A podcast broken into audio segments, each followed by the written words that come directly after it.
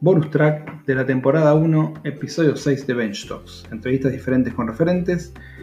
Este bonus track corresponde al episodio donde Alejandra Ferraro de Accenture nos cuenta cómo están trabajando en la empresa durante el aislamiento y los planes que tienen para el día después, cuando tengan que volver a la oficina.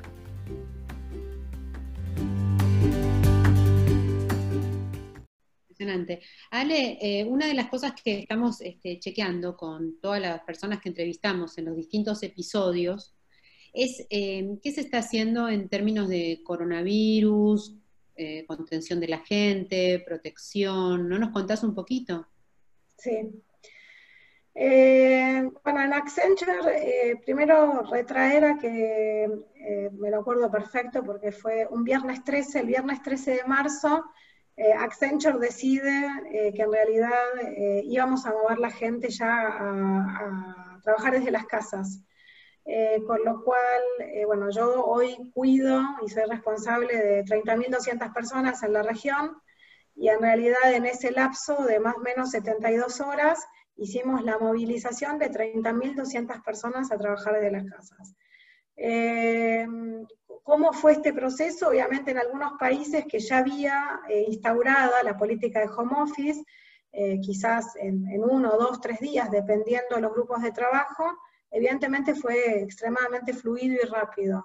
Y en algunos otros países que quizás tenían el home office en un estadio más verde, evidentemente, sobre todo en las primeras semanas, eh, costó más. Entonces, lo primero fue una movilización ordenada, eh, acompañando a la gente desde el punto de vista de ese cambio. Segundo, creamos como todo una plataforma muy grande de acompañar a lo que es el, colaborador digital. Eh, había mucha gente que otra vez el estar todo el día de la casa eh, era crear nuevos hábitos, nuevos hábitos desde el punto de vista desde apalancarlos con nuevas herramientas para trabajar virtualmente, el enseñarle nuevos hábitos a lo largo del día, y a la vez una segunda lista que era cuidarlos y acompañarlos en esta vida en, aislamiento social de contacto físico, en cómo acompañarlos en em, lo que es normal y nos pasa a todos, que es la oscilación probablemente a nivel eh, emociones que vamos viviendo.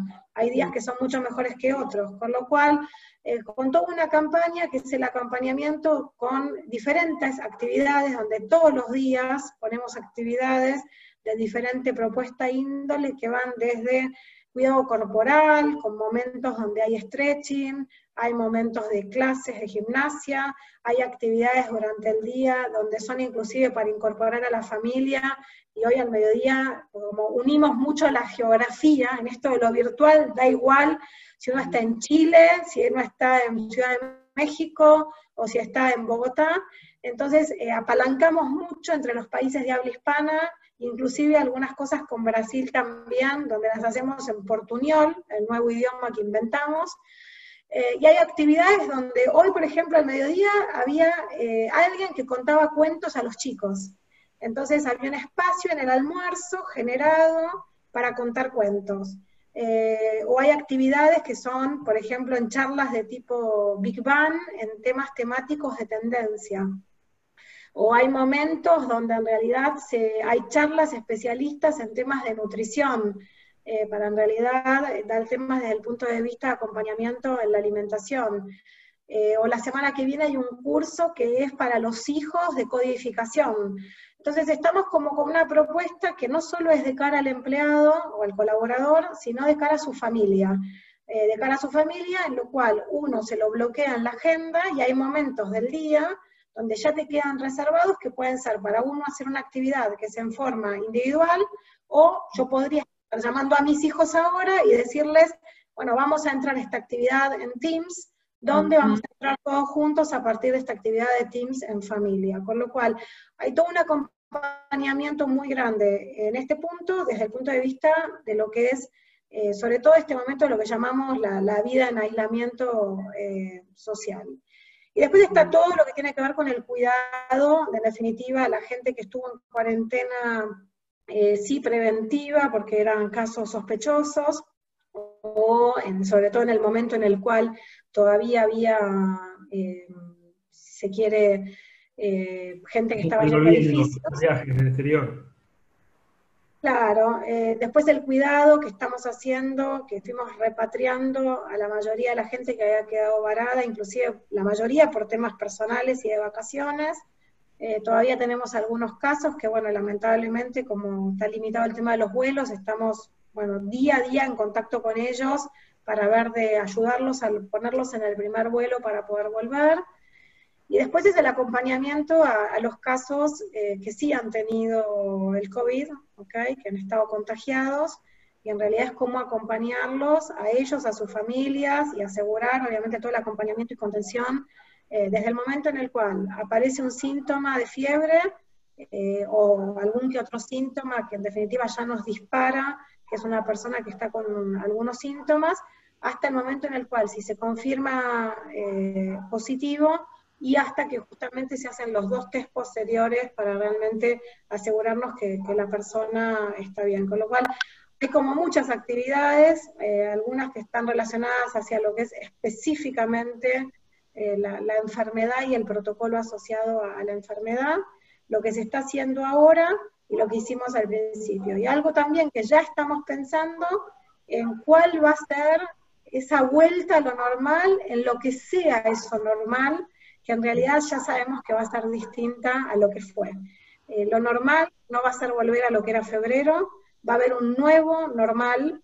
Ese nuevo normal seguramente eh, vamos a apalancar y haber crecido mucho en muchas cosas que hicimos una vorágine aceleradísima en estos últimos 40 días y de esto capitalizarlo, capitalizarlo en positivo, por lo cual mucho de lo que está pasando ahora, bueno, es una posibilidad de transformación quizás inédita, que nadie se esperaba que podía llegar a suceder, pero más que asustarnos es una posibilidad de transformar la manera en la cual eh, nos capacitamos, nos conectamos, eh, contratamos. Yo descato, el mes pasado nosotros seguimos contratando y, en realidad hicimos no solamente contrataciones en proceso 100% virtual, 100%, eh, sino también que el onboarding fue 100% virtual y la gente recibió, obviamente con los permisos pertinentes, que tiene un grupo muy reducido nuestra gente, sus computadoras en la casa. Con lo cual fue desde el momento, no, uno lo piensa y, y dice, bueno, en realidad, capaz en febrero lo podríamos haber hecho igual, pero la situación no nos desafió a decir, bueno, ahora hay que hacerlo, ¿no? Obviamente estábamos en una posición muy anticipada donde teníamos Higher View para poder hacer el proceso, tenemos sistemas que nos permiten conectividad y obviamente estamos en una empresa de tecnología. Pero ni nosotros sabíamos que teníamos esa capacidad, transformando dos, tres temas, a llevar a la virtualización un proceso desde ese screening o ese primer contacto telefónico a que la persona esté trabajando desde su casa y en el medio todo el proceso fue integralmente virtual. ¿Quién está pensando, no, me refiero a las personas, ¿no? pero quiénes están pensando esa nueva normalidad? ¿Es el mismo equipo del equipo del comité de crisis o es otro equipo con otra gente que está pensando el futuro? Realidad hay una mezcla en la cual eh, hay parte del equipo de los que estamos en el comité de crisis y que nos venimos reuniendo, sobre todo durante unas primeras semanas, era dos, tres veces al día, dependiendo de la necesidad. Te estoy hablando de América Latina, ¿eh? realmente si esto es más el rol de la TAM. Eh, y parte de ese grupo, eh, de los cuales varias áreas estamos pensando en ese futuro. Y en ese futuro engloba el pensar de muchas áreas, porque están desde áreas de lo que es eh, que cuidan hoy por hoy los edificios y repensar cómo va, qué necesidad vamos a tener de edificios en el futuro, con qué características, con qué cuidado, qué tipo de gestión del cambio vamos a tener que trabajar con la gente con nuevos actos. Y en realidad hay como dos futuros. Uno quizás el futuro de la vuelta progresiva más en un más corto plazo, que sabremos cuándo es, versus lo que va a ser ese nuevo normal, ¿no? Esa nueva normalidad. Con lo cual para mí son dos momentos distintos. En realidad, de dónde estamos hoy, vamos a pasar por una etapa intermedia y de ahí vamos a llegar a lo que va a ser eh, ese nuevo estadio. Y personalmente creo que lo mismo va a pasar inclusive con muchísimas otras cosas que se están transformando hoy. Eh, yo lo vi hoy con mis cuatro hijos en el colegio, lo que está pasando a nivel de educación es una transformación sin precedentes. Ahora, ¿las aulas van a poder volver a ser lo que eran? Y probablemente no, ni por los propios docentes ni por los alumnos, porque los chicos lo que están viviendo hoy es un máster aceleradísimo, sin precedentes desde el punto de vista de una nueva posibilidad de aprender. Hoy mi hija de sexto año de secundaria tuvo una prueba de matemática online. Entonces, algo que nunca nos hubiésemos imaginado, ¿y esto cómo es? ¿Cómo te lo controlan?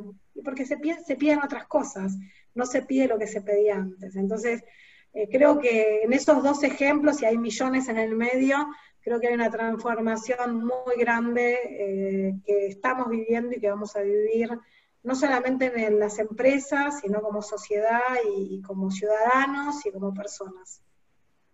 Bueno, que es un cambio global que no, que no, respetó ni fronteras eh, ni tiempos, porque nos impactó a todos, en todas las industrias, en todos los países, en todas las áreas, eh, y con un nivel de aceleración diferente si querés, pero eh, muchos lo, lo, comparan o con la revolución industrial o con la revolución de la información o, la que, con la que lo quieras comparar, pero es como vos decís, la nueva normalidad va a ser muy diferente a la realidad que vivíamos hace dos meses, no estamos hablando de hace diez años.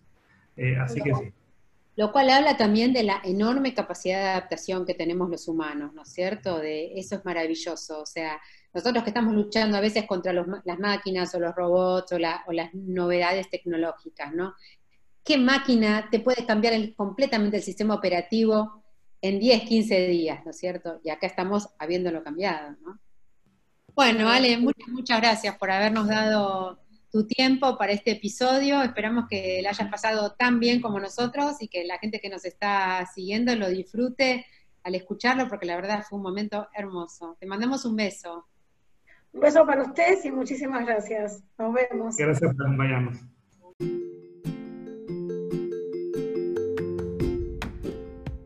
Esto fue todo por hoy, esperamos que te haya gustado muchísimo. Esto fue Bench Talks, entrevistas diferentes con referentes. Si querés saber más de todo lo que hace Bench Club, podés seguirnos en LinkedIn, en arroba Bench y también podés buscarnos en Instagram y en Facebook en Bench Club Latam. Bueno, entonces este, te dejamos con todos nuestros otros podcasts para que sigas disfrutando estas hermosísimas charlas con los referentes de recursos humanos.